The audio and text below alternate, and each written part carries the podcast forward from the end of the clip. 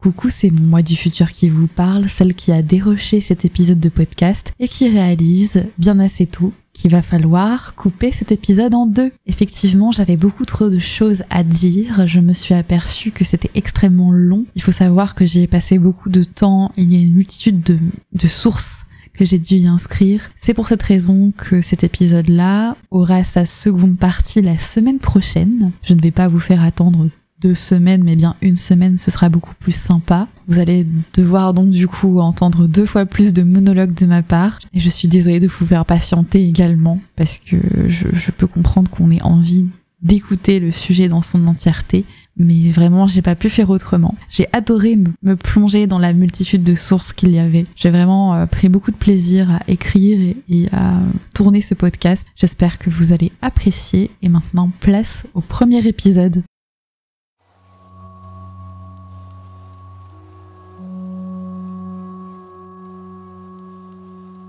Cela fait bien un an que je regarde et lis quotidiennement des contenus que l'on nomme aujourd'hui True Crime. En France, c'est ce que nous pourrions nommer des faits divers, cette rubrique fourre-tout qu'on retrouve généralement dans la presse. Et souvent, qu'est-ce qu'on retrouve dans des faits divers? Des histoires plutôt tragiques, des accidents, des meurtres. True crime, comme le disent les anglophones. Et comme son terme l'indique, le true crime nous amène à côtoyer la réalité des actes les plus terribles que l'humanité est capable de commettre. Et aujourd'hui, de nombreux contenus fleurissent sur Internet. Parmi ces contenus, des vidéos, des podcasts, et dans le monde de l'édition, il y a énormément de livres qui sortent sur ces thématiques et qui abordent des histoires euh, emblématiques qui figurent dans notre inconscient collectif. Et avec le temps, j'en ai fait une sorte de rituel. Je me pose devant l'écran chaque vendredi pour regarder les nouvelles sorties vidéo que mes créateurs préférés produisent avec beaucoup de minutie. Je pense à la brillante Sonia Liu et son point de vue de psychologue et de criminologue. Je pense au contenu léché de Max Guys, de la pétillante Sahara de la chaîne À regarder après minuit. Je pense aux histoires de Liv, celle de Victoria Charlton qui semble être une pionnière dans le true crime francophone. Je pense de manière plus générale à l'incroyable Feldup, qui ne fait pas de true crime à proprement parler, mais qui décrypte les mystères les plus sombres d'Internet. Et je pense aussi à des auteurs comme Malte 236, dont j'aime particulièrement la plume et l'univers horrifique. Mais avec un peu de recul, je me suis aperçue que cette fascination datait euh, il y a bien plus longtemps que ça. J'ai quelques souvenirs. De la même manière qu'Alt 236 dans sa vidéo Plongée dans l'angoisse, je me suis moi-même offert un voyage horrifique dans les recoins les plus sombres de ma psyché et de mes souvenirs d'enfant, d'adolescente un peu trop curieuse. Dans cet exercice d'introspection aussi fascinant que pénible parfois, je me suis souvenu des exemplaires du nouveau détective que mes parents achetaient au tabac du coin. Je me souviens de ces fois où bien trop jeune, je suis malencontreusement tombée sur des articles aussi terrifiants qu'immondes qui me coupaient l'appétit pendant plusieurs jours. J'ai su lire bien assez tôt et j'ai su comprendre bien assez tôt. Je me souviens de la première fois que je me suis retrouvée nez à nez avec Hannibal Lecter. J'ai jamais réussi à être à l'aise devant le visage d'Anthony Hopkins, et pourtant je ne détournais jamais le regard. Je me souviens de toutes ces émissions qui passaient dans la soirée, les 30 histoires qui m'empêchaient de dormir, mais que j'attendais avec impatience. Je me souviens de la terrible maison Winchester. J'arrive encore à ressentir cette tendresse inexplicable face aux mystères irrésolus de séries comme Twin Peaks ou X-Files. Je me souviens des premiers Tomb Raider, j'étais très jeune, mais c'était vraiment les premiers jeux vidéo qu'elle je jouais. Ils me procuraient un lourd sentiment de solitude et j'en étais un peu accro. Je me souviens de toutes ces grandes affaires qui ont peuplé notre inconscient collectif, du petit Grégory, de l'affaire du trou, de l'affaire Fourniret, du pont de Ligonnès plus récemment, et tant d'autres histoires tragiques qui ont attiré mon attention. Je me souviens de la cabane à l'autre bout du jardin de mes grands-parents qui me terrorisait, mais que j'affrontais quand même, inventant des histoires horrifiques. Je me souviens de mes premières rencontres avec la mort, de funérailles, du jour où j'ai conscientisé que la mort n'était pas qu'un simple jeu, que de la mort on ne se relevait pas comme quand on jouait au loup. Je me souviens de mon désir d'explorer des lieux inconnus, de cette maison abandonnée près de chez moi. Je ne pouvais pas détourner mon regard de ce lieu imprégné de mystère. Je me souviens de mon aplomb, de mon courage lorsqu'à vélo j'allais partout et nulle part, ennuyée par mes journées d'été, désireuse de rompre la routine des grandes vacances en m'engouffrant dans l'inconnu. J'ai toujours eu un rapport de fascination-répulsion avec ces univers horrifiques. tout ce que je pouvais m'imaginer, tout ce qui pouvait se cacher sous l'iceberg. Je pourrais aussi vous parler pendant des heures des backrooms, ces paysages mentaux et infinis de notre imaginaire. Je suis abonnée à une multitude de comptes avec des photos de ce qu'on appelle des liminal spaces, ces lieux dépouillés de tout humain qui dégagent, au-delà de l'atmosphère de calme, un sentiment de solitude. Les murs, les objets, les couleurs, le papier peint. Je vois, au-delà des sourires forcés peints en rouge vif des clowns, une manière de surligner la désolation et la tristesse de leur démarche. Et je pourrais lire des milliers de livres et de témoignages autour des métiers de la mort. Bref, je veux en comprendre l'essence, la signification, j'ai envie d'explorer, d'enquêter, de cartographier. J'ai envie que ces questions euh, donnent naissance à d'autres questions.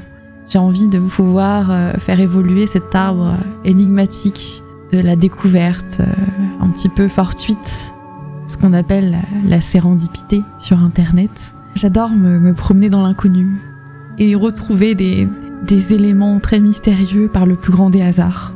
Et j'ai aussi ce souvenir, lorsque Lucas Magnotta, le dépeceur de Montréal, a été arrêté dans un cybercafé en Allemagne. Cumé Google Actu pour savoir si on avait des nouvelles de sa cavale.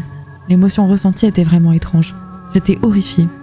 Je voulais aussi comprendre, au-delà des horreurs qui ont été faites, au-delà de cette vidéo macabre qui a été mise en ligne sur Internet. J'arrivais tout simplement pas à réaliser l'horreur à laquelle on assistait quelque part. J'étais en état de choc. Et ce sentiment glaçant ne m'empêchait pas de continuer ces recherches-là. Lorsqu'il introduit sa vidéo, Alt 236 dit quelque chose qui me touche en plein cœur, en l'exploration de ces vestiges de l'horreur. Lui qui sait si bien cartographier ces trajectoires qui mènent à ces brillantes observations. Il dit C'est souvent au plus proche de mes peurs que se cachent mes plus intenses fascinations. Et c'est ça, je ne peux pas mentir. Je suis fascinée par ce qui relève de l'ailleurs, de ce qui accompagne, habille la mort, de ce qui résonne à travers le terme même de mort. Je veux aussi comprendre la psychologie humaine. C'est quelque chose qui parfois m'échappe. Et je pense que pour un certain nombre de raisons, j'ai cet attrait-là. Alors évidemment, j'en parle pas beaucoup. En public, ces sujets suscitent une gêne palpable à des kilomètres. Essayez de parler de la mort dans un groupe, vous verrez bien dans les regards, il y a une forme de recul, de mouvement de recul, une volonté très perceptible de changer de sujet pour certains, des sourires qui sont gênés, certains blaguent maladroitement dans un élan mécanique, celui de la défense. Parce que se défendre de ce qui est si clair, on se défend de notre impermanence. Parce qu'au fond, là c'est réel, mais on ne peut pas reconnaître que ce jour arrivera, celui où on va flanchir. La mort a ce curieux goût de paradoxe, et c'est bien le seul concept qui mêle une telle dissonance, je pense. Elle est partout et nulle part à la fois. Nous ne pouvons en réalité pas la concevoir au point de réaliser notre euh, faillibilité, mortelle que nous sommes. Et c'est tant mieux, parce que sinon, bah, on ne vivrait plus. Et euh, il est impossible de se dire que nous, qu'on peut mourir dans 10 minutes, dans 5 minutes, euh, peut-être que je mourrai à la fin de ce podcast ou pendant, et je ne sais pas. Mais j'en ai pas conscience. Je sais que je mourrai un jour, mais j'en ai pas conscience en réalité. Voilà, on sait que ça arrivera un jour, que d'autres ont franchi ce cap, mais à cet étage là où on se trouve, on ne peut pas en prendre conscience. Et les personnes qui sont parties ne peuvent pas nous dire ce qui se passe ou ce qui ne se passe pas. Alors, euh, Aujourd'hui, j'essaie de m'intéresser autant que possible à ce qui pousse les autres à commettre des actes terribles, ce qui pousse les autres à pousser certaines personnes vers le précipice. Pourquoi certaines personnes s'adonnent à de telles monstruosités, à de telles atrocités Le true crime est une catégorie très populaire en réalité, et euh, elle l'a toujours été. Jusqu'au début du XXe siècle, les exécutions rassemblaient beaucoup de personnes. Certaines personnes se rendaient en famille sur les lieux d'exécution, donc c'était vraiment quelque chose, c'était un événement à ne pas louper en fait. Et il faut bien se rendre compte que c'est quelque chose qui a toujours plus ou moins attiré les gens. Aujourd'hui, il n'y a pas une semaine sans que Netflix nous offre sur son plateau horrifique un nouveau documentaire qui va narrer l'histoire d'un tueur en série mythique de notre histoire commune. La série Dahmer, qui narre l'histoire du monstre Jeffrey Dahmer, est un carton. Et ce ne sont pas les polémiques qui, à juste titre, me semblent personnellement légitimes, qui vont refroidir les gens. Et d'une façon assez paradoxale, euh, les préjugés vont toujours bon train. Ça semble attiser la curiosité de beaucoup de personnes, mais malgré tout, parler de mort, parler de crimes humains, s'y intéresser, se plonger dans ces sujets-là, ce ne serait pas normal pour beaucoup de personnes. Certaines font ce raccourci étrange. Si tu t'intéresses à ces contenus, c'est que tu as un sérieux problème. Pourquoi s'intéresser au macabre lorsque nous serions sains d'esprit? Nous aurions sans doute un problème à régler. Nous voudrions reproduire ces horreurs c'est aussi souvent des choses qui reviennent hein, euh, si tu regardes ce genre de contenu, c'est que tu es toi-même psychopathe. Alors pour ce sujet, les sources sont abondées, et pour mon plus grand bonheur, car ces questions n'ont pas de réponse simple et limpide, les hypothèses peuvent être nombreuses et sans doute aussi envisagées avec des points de suspension. Fournir une réponse aussi binaire que ces réflexions-là serait une erreur. Mais sans doute que ces personnes qui vous diront que vous êtes vraiment étrange veulent se rassurer, je pense. Et se rassurer, parfois, c'est une solution. Pourquoi sommes-nous attirés par le morbide, le true crime, les faits divers? Est-il sain d'écouter, de lire, de regarder de tels contenus? Ce sont les questions que je vais me poser aujourd'hui, que je vais aussi vous poser. Dans mon voyage à travers le morbide et à travers ces nombreuses sources que j'ai pu lire et regarder avec beaucoup d'intérêt, je me suis questionnée au cœur de ces pérégrinations mortelles et quelquefois si terrifiantes. Mon opinion a de nombreuses fois changé de trajectoire en cours de route. Et je mettrais bien le mot trajectoire au pluriel. J'ai été amenée à revoir ma propre consommation de ces contenus de mon côté et à y nourrir d'autres réflexions que je n'avais pas encore en tête. Let's go. Alors déjà, pour commencer, je pense qu'il est extrêmement important de le mentionner, rien ne s'excuse dans des affaires de meurtre. Absolument rien. Et parmi les contenus qu'on peut regarder, il n'est jamais question d'excuser quoi que ce soit. Il est surtout question d'explorer des situations que l'entendement humain ne peut pas toujours expliquer. Il y a une sorte de fascination, d'attirance, on parle souvent d'attrait, d'attirance, de fascination pour le morbide, mais je ne sais pas si ces termes sont vraiment adéquats. L'attrait indique un certain plaisir à contempler une chose. La fascination, une forme d'hypnose, d'envoûtement. On ne peut pas détourner son regard. Alors, il y a un peu de ça, mais moi je verrais plutôt ça comme une forme d'intérêt. On a envie de comprendre. En tout cas, c'est comme ça que moi je le perçois à titre personnel. Ensuite, quand je vais vous exposer certaines théories, vous comprendrez qu'il y a aussi une forme de fascination, aussi une forme d'attirance quand on est normalement constitué, quand tout va bien, il s'agit pas d'être attiré par le crime, il s'agit pas d'aimer ce qu'on regarde, il s'agit pas de prendre du plaisir à savoir qu'une personne a tué toute sa famille. On n'est pas dans cette démarche-là, je pense. Et dans le cas inverse, bah, il faudrait peut-être s'inquiéter, je, je crois. Bref, c'est quelque chose que Sonia Liu explique bien dans sa vidéo pourquoi euh, sommes-nous intéressés par le morbide. Elle explique très très bien certaines choses et c'est aussi une vidéo qui euh, répond à certains commentaires euh, qu'elle a, qu'elle a reçus, qui lui reprochaient de produire justement du contenu true crime parce que c'est bien trop cruel, parce que c'est trop glauque, parce que ça n'a pas d'intérêt et parce que c'est un truc de psychopathe, en gros. Oui, effectivement, je pense qu'il y a vraiment euh, beaucoup d'intérêt dans l'envie, dans cette envie de comprendre, en fait il faut impérativement différencier l'amour de cette envie de comprendre ce qu'on ne peut pas toujours expliquer, de chercher des réponses, de glaner des hypothèses un peu partout, afin de ne pas sombrer dans une peur de l'autre qui paralyserait tout, sans jamais rien excuser. Vraiment, j'insiste là-dessus, on n'excuse pas. On essaie juste peut-être, en tout cas c'est comme ça que je l'interprète, euh, on essaie de garder une forme de contrôle. Quand on comprend pas quelque chose, c'est vraiment le propre à l'humain d'essayer de trouver des réponses à des questions c'est quelque chose qu'on verra plus tard, et de se faire enquêteur ou enquêtrice. Et puis d'ailleurs, heureusement que certaines personnes s'y intéressent, heureusement qu'il y a euh, des, personnes qui étudient la criminologie, qui essaient de comprendre les, ce qui se passe dans le cerveau des tueurs, ce qui se passe dans le cerveau des serial killers. D'ailleurs, je, pense fort à Robert Ressler, qui était un célèbre agent du FBI et profiler, je pense l'un des premiers. Il était le chef de l'unité des sciences comportementales, euh, à qui on doit la merveilleuse série Mindhunter, dont le personnage principal Holden est inspiré. Et euh, Robert Ressler s'est très tôt intéressé au cas des motivations de ces tueurs, euh, de ces tueurs, de ces serial killers. C'est en creusant, accompagné de son équipe, c'est en creusant les tréfonds de la psyché de ces individus, c'est en essayant de comprendre leur mode de fonctionnement qu'il a euh, réussi à en tirer des choses, à en tirer des hypothèses. Euh, et d'ailleurs, il a créé, c'est lui qui a créé au début des années 70 le terme serial killer, donc tueur en série, qui réalise des crimes en série selon un code particulier, avec une signature, un mode opératoire. Et je pense que ces, découvertes-là sont absolument essentielles. À une époque, on mettait des personnes en prison et on, ne s'interrogeait pas euh, plus que ça. On ne se demandait pas ce qui, pouvait être à l'origine de ce mal. Qu'est-ce qui pouvait pousser une personne à passer à l'acte. Donc je pense qu'il y a réellement quelque chose de, très intéressant à creuser. La psychologie, la, criminologie sont aussi là pour euh, peut-être euh, potentiellement euh, trouver des débuts de réponse, sans pour autant excuser. Je le répète, je vais le répéter 15 000 fois, mais on n'est pas là pour excuser, mais pour essayer de trouver des hypothèses.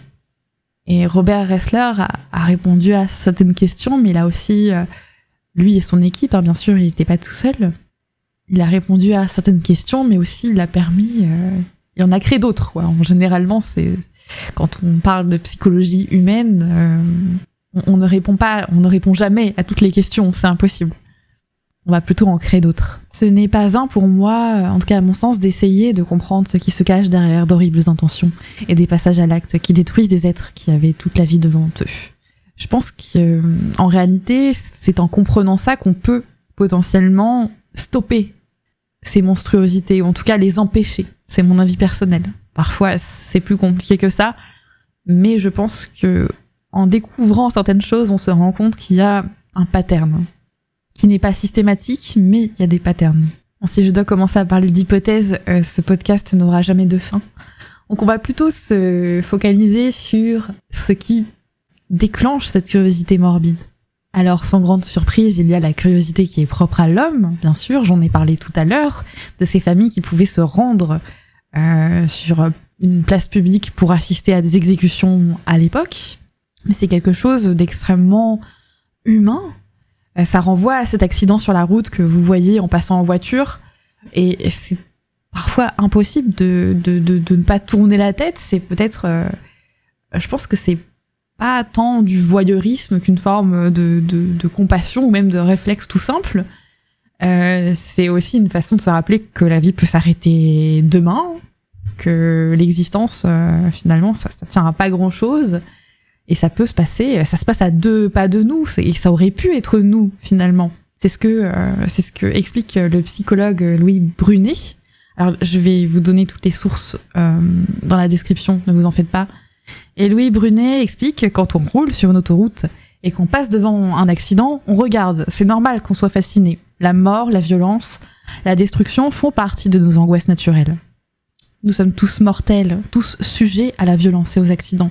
On pourrait fermer les yeux quand on voit quelque chose de violent, d'ailleurs certains le font, mais regarder est une façon de chercher à comprendre et à maîtriser nos angoisses.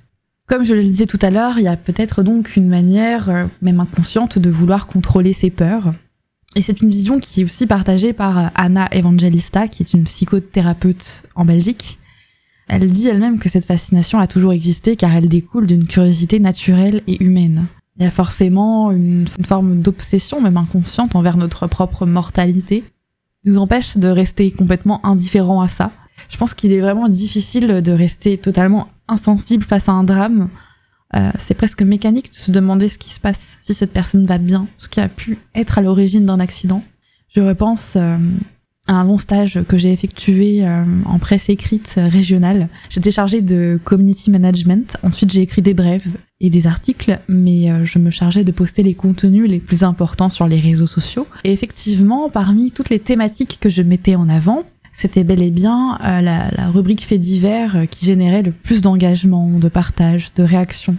Et parmi ces réactions, il y avait beaucoup de compassion, de messages de soutien, mais aussi quelque chose que j'ai beaucoup de fois observé. Ça aurait pu être moi, Bref, des récits de propre vécu. Comme si ces personnes se projetaient à travers ce fait divers, se voyaient automatiquement à travers ce sinistre miroir déformé. Notre propre fin. Et euh, moi-même, pendant ce stage, j'étais à côté d'une des journalistes faits divers et j'étais absolument happée par, euh, son métier. En fait, c'était impressionnant de voir, de la voir tout le temps au téléphone avec des avocats, avec avocats, procureurs, famille des victimes, police. J'étais euh, fascinée et parfois horrifiée euh, par ce que j'entendais. Hein, du coup, forcément, on était dans un open space, on était dans une rédaction, il y avait euh, d'autres personnes à côté, et c'était extrêmement intéressant d'entendre tout ça. C'est quelque chose qui m'a beaucoup marqué. J'étais finalement comme cette personne qui tournait la tête face à un accident. Il y aurait aussi une raison biologique. Laissez-moi vous parler d'une expérience qui a été faite. Il y a des psychologues en 2006 qui ont mis au point une expérience visée à observer les réactions neurologiques des volontaires. Le but était d'infliger de légères brûlures à des volontaires, enfin à ces volontaires, avec leur consentement et la liberté d'arrêter l'expérience euh, au cas où c'est demandé, de mesurer leur activité cérébrale grâce à un scanner suite à ces brûlures. Et donc les psychologues ont fait deux constats. Les zones cérébrales qui sont liées à la sensation de douleur sont activées ce qui est normal, ça semble assez logique. Mais autre chose, il y a aussi une zone qui est liée au plaisir qui s'active. Cette zone, on la nomme le noyau accumbens. Alors, je ne sais pas si je le prononce bien, mais c'est comme ça que c'est écrit, accumbens. Donc, euh, le circuit du plaisir serait le premier à s'activer. Et les zones qui euh, perçoivent la douleur s'activeraient ensuite. Donc, d'une certaine manière, les deux seraient comme indissociables si je ne dis pas de bêtises. Qu'est-ce qu'on peut conclure de ça? Le plaisir et la douleur fonctionneraient comme une sorte de continuum selon ces psychologues. Euh, et c'est pour ça que du coup on, pourrait expliquer ce, ce mélange d'émotions un peu contradictoires, cette forme d'ambiguïté quand on regarde des contenus true crime. On est exposé à cette angoisse, on a peur pour la victime, on, est effaré, dégoûté, on, peut effectivement ressentir de la révolte, attrait, cet intérêt qui est difficilement exprimable, euh, explicable. Il y a aussi autre chose. Colton Scrivener est à l'origine également d'un test qui évaluerait notre intérêt pour le morbide. Alors il décompose ça en quatre formes d'intérêt pour le morbide. Le cas des violences, donc passage à tabac, baston, être témoin, euh, je sais pas, d'une émeute, ce genre de choses. Notre intérêt pour le macabre euh, physique, donc euh, tout ce qui relève des autopsies, des exécutions, des tortures. Notre intérêt pour l'univers du paranormal, bon là je pense que c'est assez clair. Et enfin pour les serial killers et les affaires de meurtre. Alors de mon côté, j'ai fait le test et j'ai surtout beaucoup d'intérêt pour les affaires de meurtre et euh, une curiosité pour le paranormal. Alors je reste très sceptique, c'est-à-dire que j'aime bien regarder ces contenus, mais que j'arrive pas à savoir si j'y crois ou pas. Dans les explorations de lieux hantés, je serais certainement la sceptique du groupe. Par contre, j'ai un taux assez bas de violence, et euh, le macabre physique, euh, même s'il m'intéresse, c'est une limite. quand elle s'accompagne d'images, je peux pas regarder ce genre d'images.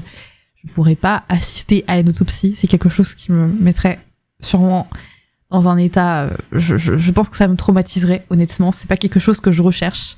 Euh, la violence non plus. C'est pas quelque chose qui m'intéresse. Alors c'est étrange parce que je viens quand même d'acheter un livre sur la vie des cadavres, mais il n'y a pas d'image et là c'est plutôt une forme d'intérêt scientifique. Voilà, mais c'est pas, il euh, n'y a, pas d'image, il n'y a pas de, contenu graphique. Colton Scrivener a également fait d'autres tests. Il est aussi à l'origine, il a théorisé dans un dossier euh, les, manières d'appréhender l'horreur. En fait, il a fait une étude où qui s'est déroulée dans une maison hantée et euh, dans laquelle il a euh, laissé des fans d'horreur. Et selon lui, ces fans d'horreur peuvent être classés en trois groupes principaux. Le premier groupe, c'est les Adrenaline Junkies, donc les accros à l'adrénaline qui recherchent des expériences nouvelles, complexes et intenses. Ce sont des personnes qui, euh, on peut les comparer à celles et ceux qui vont euh, dans des parcs d'attractions et qui font des montagnes russes seulement pour euh, pour en tirer vraiment un plaisir, vraiment un, frisson quoi. comme quand on va faire du parachute on va sauter en parachute et l'adrénaline est un neurotransmetteur lié à la récompense. On recherche vraiment l'excitation et donc ce sont des personnes qui vont s'exposer volontairement, qui vont vouloir avoir peur, qui vont chercher à, sursauter, qui prennent du plaisir là-dedans. Il y a aussi ce qu'on appelle les white knucklers, et qui sont des personnes, alors qui n'aiment pas avoir peur, qui sont pas vraiment en recherche de, cette euh, adrénaline, de, ce sursaut de peur, mais qui essaient de réguler leur excitation, qui vont participer du coup volontairement pour une raison ou pour une autre, mais elles détestent cette sensation de peur, qui peut paraître assez curieux. Alors ce sont bah, celles qui vont euh, vivre avec, avec les retombées de ce qu'elles ont vécu parce qu'elles vont avoir du mal à dormir, elles vont être stressées, mais de manière incompréhensible, elles vont être attirées par ça, elles vont quand même y aller. Elles ont le sentiment, en fait, avec du recul, même si elles ont eu peur, même si elles en ont tiré un traumatisme, d'avoir appris quelque chose sur elles-mêmes. Elles sont plutôt du genre à, à, le vivre, à pas rechercher, mais plutôt à être dans l'analyse ensuite de ce qu'elles ont vécu. Elles vont apprécier ce qu'elles ont, ont retenu, en fait, de cette expérience. Et enfin, on a le troisième type de fan d'horreur, qui serait le Dark Copper. Alors le Dark Copper, c'est une catégorie qui est, un peu euh, à mi-chemin entre les deux premiers. En fait, ce sont des personnes qui ont une certaine curiosité morbide et qui ont recours, euh, elles ont tendance à utiliser l'horreur euh, vraiment comme moyen de faire face à aux, choses qui peuvent vraiment les effrayer. Ça va générer en elles des problématiques assez existentielles. Elles vont se poser des questions sur la vie. Elles vont réaliser que le monde peut être terrible. C'est un moyen de contrôler ses émotions. C'est aussi un moyen de contrôler une potentielle dépression, de l'anxiété. Donc c'est quelque chose qu'elles vont rechercher volontairement. Elles vont rechercher euh, les horreurs, des horreurs, des situations qui vont les mettre en, en état d'angoisse volontairement pour en tirer quelque chose. Et euh, d'ailleurs, j'ai un petit peu lu euh, ce, ce, cette recherche. Il y a une personne qui affirme, parmi les, Dark Coppers, elle dit J'aime bien regarder les films de torture parce que je suis curieux, curieuse de voir ce que ça fait que d'être torturé. Et euh, c'est. Je pense que c'est une manière aussi de se préparer à ce genre de situation, de se dire si je suis exposée à ça, qu'est-ce que je dois faire? Alors je ne sais pas où vous vous rangez, mais je trouve que c'est hyper intéressant. Mais ce que ce que Colton Scrivener en a, on a retenu, c'est que euh, les personnes qui sont euh, dans cette dernière catégorie euh, ont réussi à être généralement beaucoup plus résilientes pendant la, pandémie, en tout cas le, le, le Covid-19. Et après, il explique qu'il faudrait encore travailler autour de ça, faire d'autres recherches et étoffer tout ça, mais que effectivement, il y avait davantage de résilience de leur côté finalement, est-ce que c'est pas une manière de faire davantage face à des choses terribles qui peuvent nous arriver potentiellement? Et euh, je reviens à un autre sujet, mais aussi c'est peut-être une manière de faire face à la réalité. C'est notre réalité de mourir. Je l'ai dit tout à l'heure, notre réalité en, tant qu'humain. Et un jour, bah, il y a une date de fin. Et le dénominateur commun entre toutes ces victimes et nous, c'est que ces personnes nous ressemblent. Elles sont aussi humaines que nous ça aurait pu être nous. Des victimes auxquelles je m'identifie beaucoup, car ce sont déjà des femmes, parce qu'elles ont mon âge, parce qu'elles étaient bien trop jeunes pour partir aussitôt, parce qu'elles avaient les mêmes rêves que les miens, parce qu'elles étaient libres. Je me dis parfois, bah ça, ça aurait pu être moi, être là au mauvais endroit, au mauvais moment, rencontrer une mauvaise personne.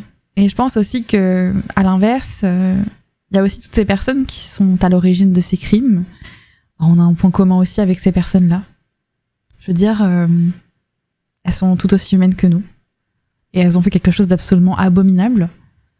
Et c'est aussi une manière de se dire euh, que ça pourrait être n'importe qui. Il y a cette idée propulsée par la culture populaire qui prédomine. Les serial killers sont des monstres. Ils sont monstrueux. Alors oui, ils le sont. Mais malgré cette image qu'on a dans les films, les serial killers, les vrais serial killers ne sont pas, ne sont pas des êtres euh, surintelligents euh, qui planifient absolument chaque crime de manière euh, complètement minutieuse, etc. Euh, ce sont pas des personnes, euh, oui, avec une intelligence absolument.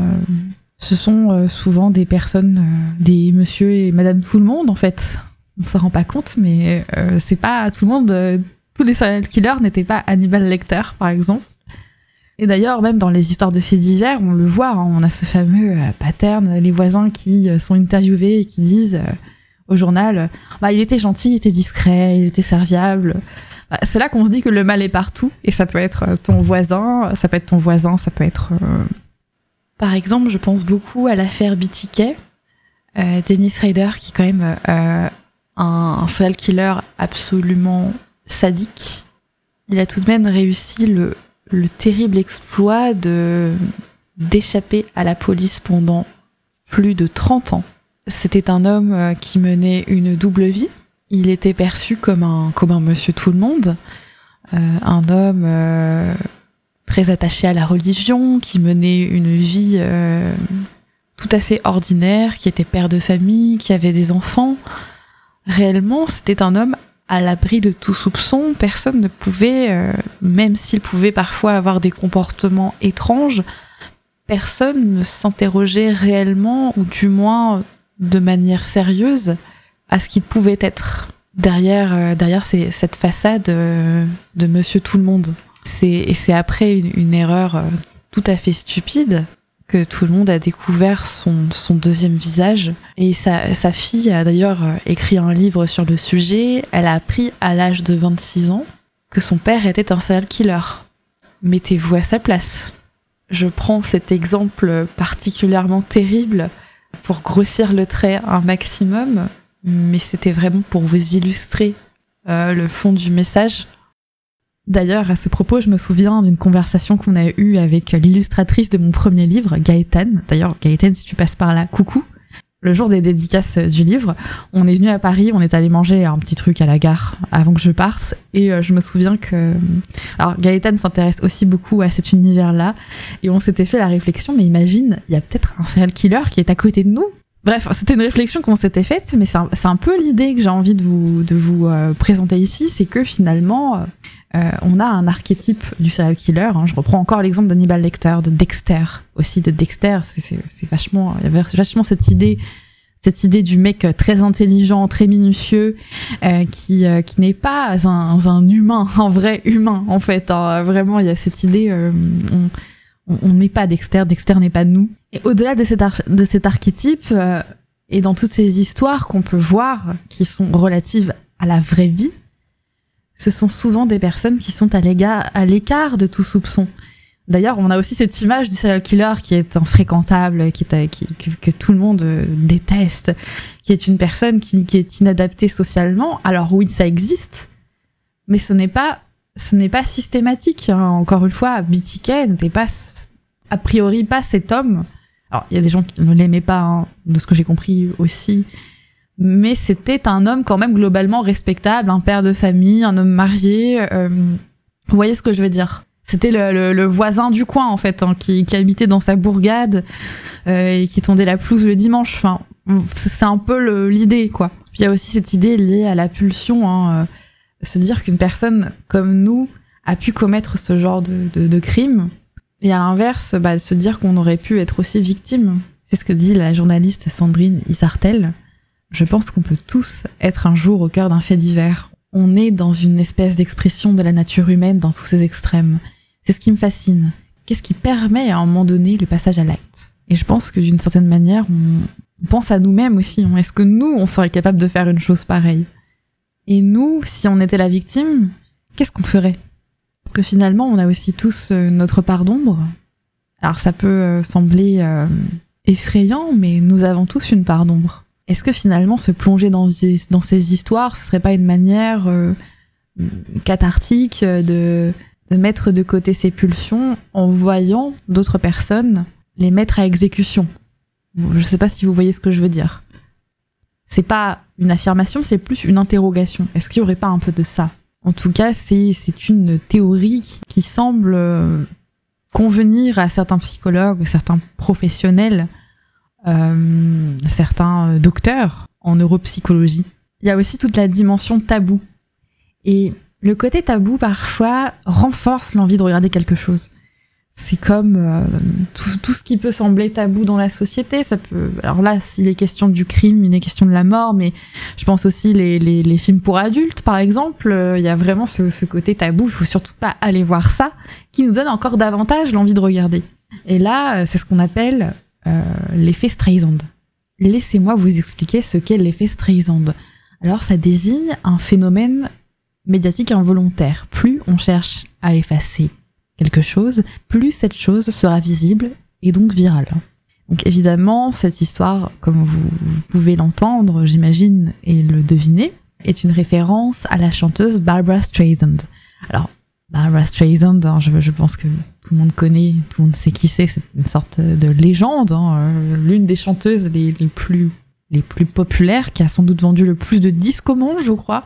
Et donc, euh, l'effet Streisand fait référence à euh, une, mésaventure que la dame a vécue au début des années 2000. En fait, un millionnaire de la Silicon Valley a pris des photographies aériennes de son domaine privé, de sa demeure, son immense demeure.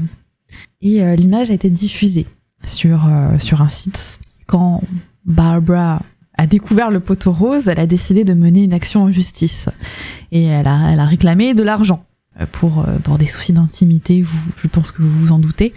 Alors ce monsieur qui a pris cette photo, en fait, il en a pris, euh, il a des, dizaines de milliers de photographies aériennes de propriété privée parce qu'en fait, il voulait faire une étude de l'érosion du littoral dans le cadre d'un projet. Mais le truc, c'est que cette, action en justice, cette histoire, ce scandale, a été médiatisée justement parce que Barbara Streisand en a fait euh, tout un plat, quoi.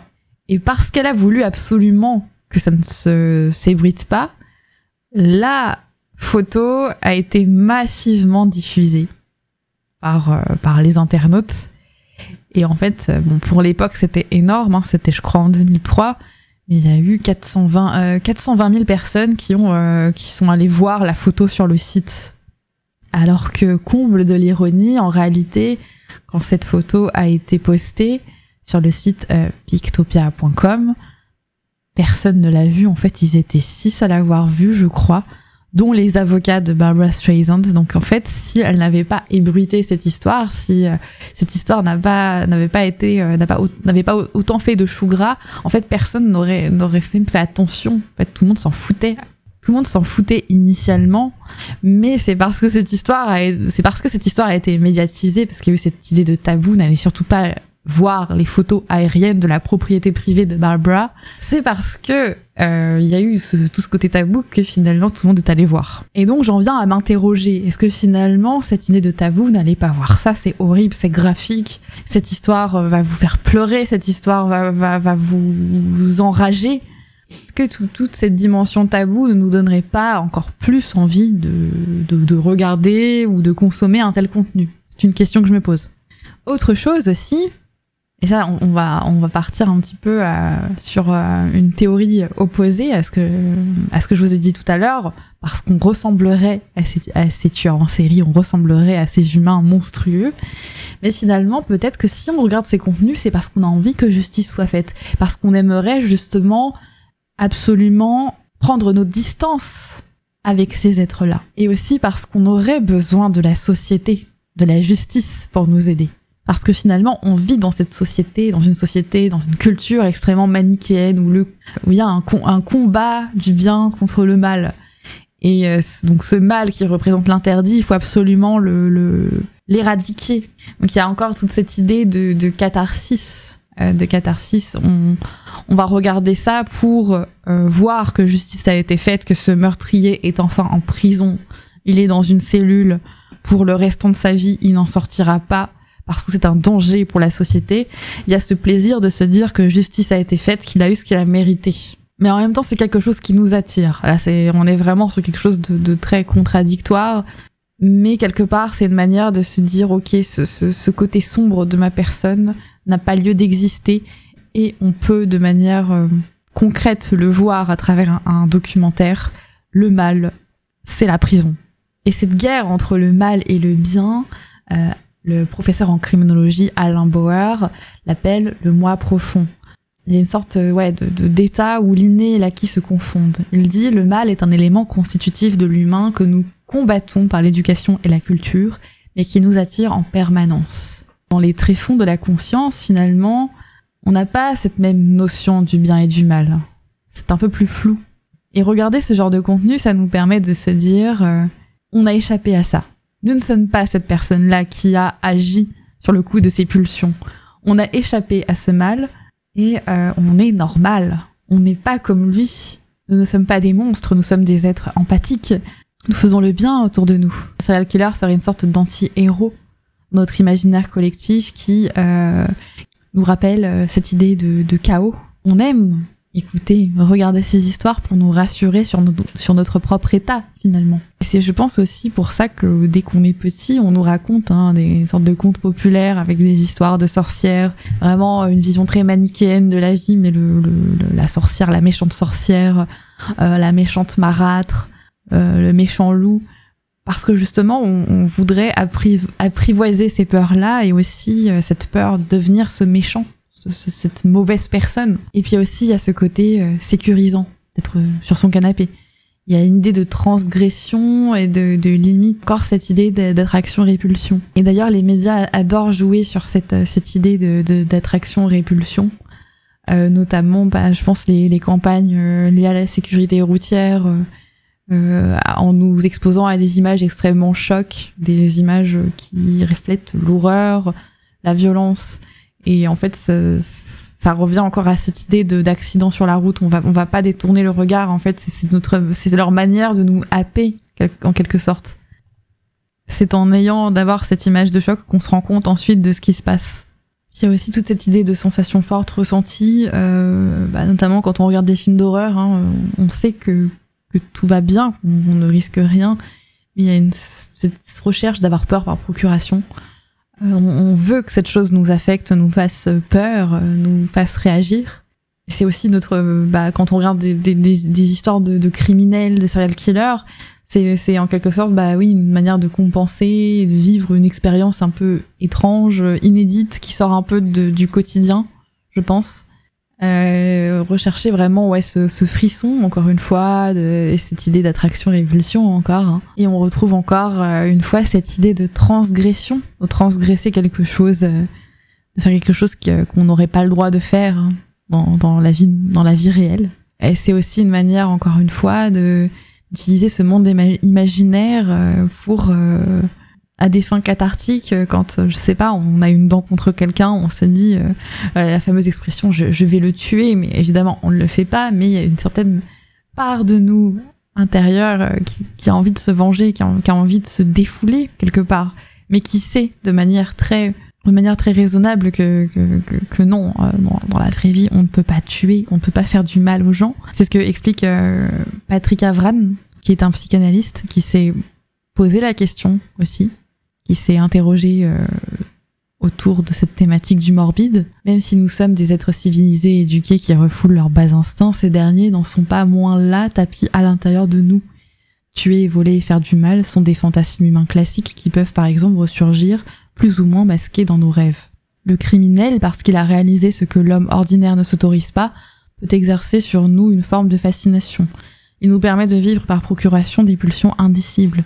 S'intéresser de près aux faits divers peut constituer une façon de dompter sa violence intérieure. Il y a une fonction rassurante dans le fait que ce soit pas nous qui le vivions, mais que ce soit une autre personne. On réalise qu'on a de la chance d'être en vie en fait. C'est ce qu'affirme d'ailleurs euh, une, autrice et journaliste, Eden Ariel Gordon. Elle lui dit, euh, alors je vais essayer de traduire, hein, euh, c'est pas juste une, c'était pas juste une distraction, aussi étrange que cela puisse paraître, en savoir davantage sur les serial killers qui ont brutalement tué des femmes m'apparaissait comme quelque chose d'assez cathartique, presque réconfortant. Et je me, je me suis demandé d'où venait cette émotion et pourquoi d'autres femmes ressentaient cette même émotion. Alors, le sujet de la féminité, on va, on va revenir là-dessus un peu plus tard. Euh, le fait que les femmes soient euh, les, les, principales consommatrices de ce genre de contenu. Mais effectivement, il y a cette idée que oui, euh, je suis en vie, je suis encore là en fait et, euh, cette histoire-là me rappelle que la vie quand même c'est bien aussi, que ma vie quand même est précieuse, que j'ai beaucoup de chance de ne pas être moi-même tombée sur des monstres. Dans un élan un peu égoïste, certes. Il y a aussi une manière de se dire je ne suis pas comme cette personne.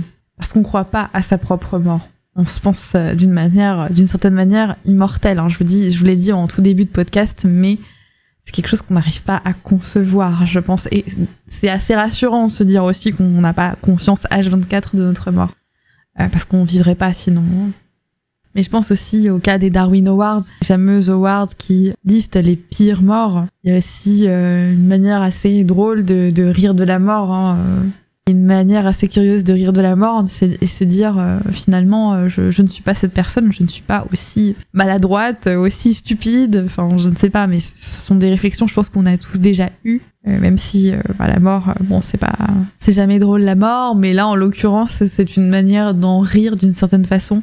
Donc il y a une manière de s'en distancier et c'est ça aussi le fait que qu'on soit autant attiré par euh, le fait divers, c'est que dans les faits divers, euh, on va on va surtout aborder des, des, sujets tragiques, donc souvent des accidents, souvent des meurtres, donc des personnes qui qui meurent prématurément euh, ou de manière extrêmement injuste. Et c'est là qu'on va, vu cette situation très atypique, vu ces morts qui sont extrêmement atypiques, on va se dire bah non, moi je jamais de la vie ça, ça, ça pourrait ça, ça pourrait m'arriver. Donc euh, ça va. Parce qu'on n'arrive pas à se représenter l'idée qu'on puisse être en danger. En fait ça, ça, ça nous semble tellement incroyable.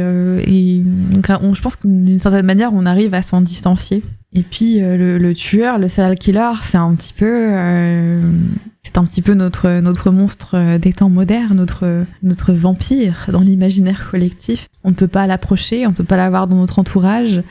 Il y a quand même cette dimension assez mythique. On ne peut pas avoir une telle personne dans notre entourage, on ne peut pas rencontrer ce genre de personne. Donc on se distancie d'une manière presque inconsciente, je pense, de ces êtres-là. C'est comme si les drames des autres, d'une certaine manière, nous protégé euh, de, ces drames-là. On est euh, dans son canapé, on est bien à l'abri, on n'est pas censé avoir de problème, donc ouais, il y, a ce côté sécurisant, euh, enveloppant. Et en regardant ça, on se dit, bah finalement, je, sais comment faire pour affronter cette personne si je devais vraiment me retrouver pour pour qu'elle ne me tue pas. Ça, on revient, on y reviendra plus tard, mais ça peut être aussi une manière d'apprendre à se défendre et puis, il y a aussi ce besoin de ressentir de l'empathie. Eric Wilson dit que justement, il y a une volonté derrière d'expérimenter la souffrance des autres.